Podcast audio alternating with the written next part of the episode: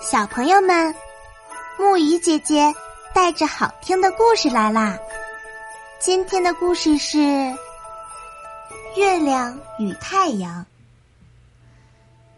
天国的国王有两个儿子，长子月亮，次子太阳。一天，国王一病不起，他立下遗嘱，将天国和财产一分为二。兄弟俩各得一半儿，但太阳还未成年，因此他的那份暂由月亮代管。等成年后再交还给他。不久，国王就死了。太阳按照父亲生前的安排住在月宫中，月亮想独霸天国和家产，对太阳很不好。太阳长大了。想摆脱寄人篱下的生活，便向哥哥要自己应得的半个天国和财产。月亮却矢口否认先王的遗言，说：“我是长子，一切都应该由我继承。”太阳害怕哥哥加害自己，就隐姓埋名的来到邻邦。王宫雇他牧羊。他腿脚勤快，获得了公主的芳心。国王最终答应了他们的婚事，并为他们举行了婚礼。太阳和新娘回到久别的故国，月亮看到失踪多年的弟弟突然归来，非常惊诧。太阳不计旧怨，以礼相待，还把带回的财产中的一部分。赠送给月亮。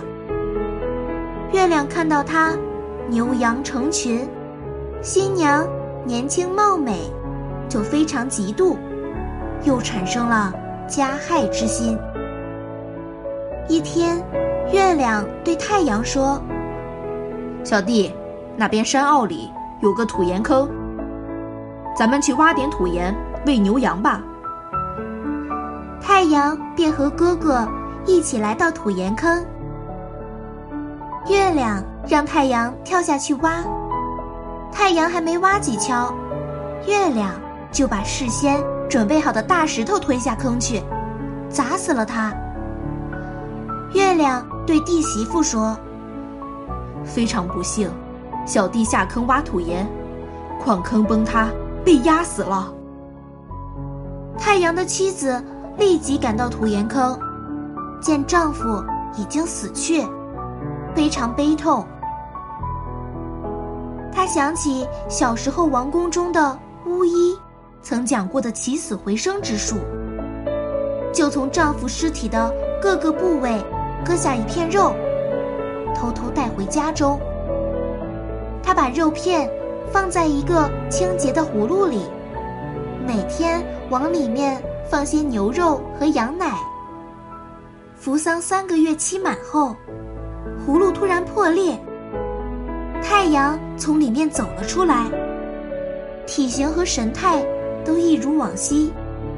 妻子欣喜若狂，为了防止月亮再来加害，他不让太阳出门一步。根据传统习俗，弟弟死亡，丧期一满，弟媳妇就成为哥哥的妻子。因此，月亮准备举行盛大的宴席。预定的日子到了，各方来宾都来了。新娘的父亲走上花坛，他环顾四周，宣布：“小女今天大喜，首先应拜谢各位来宾。”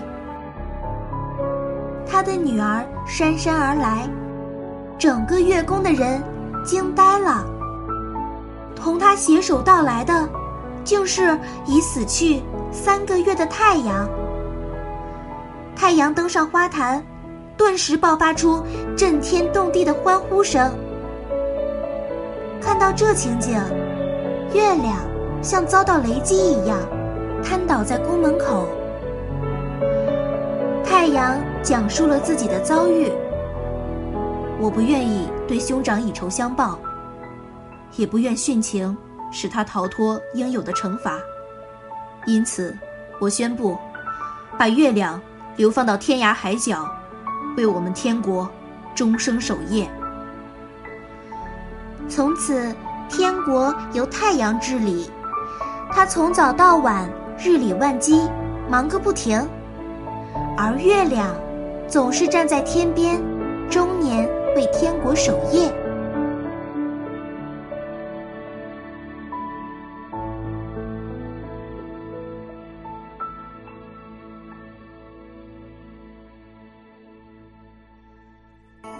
好啦，今天的故事讲到这里就结束啦。晚安，小宝贝们，愿你们每晚都能甜美入睡。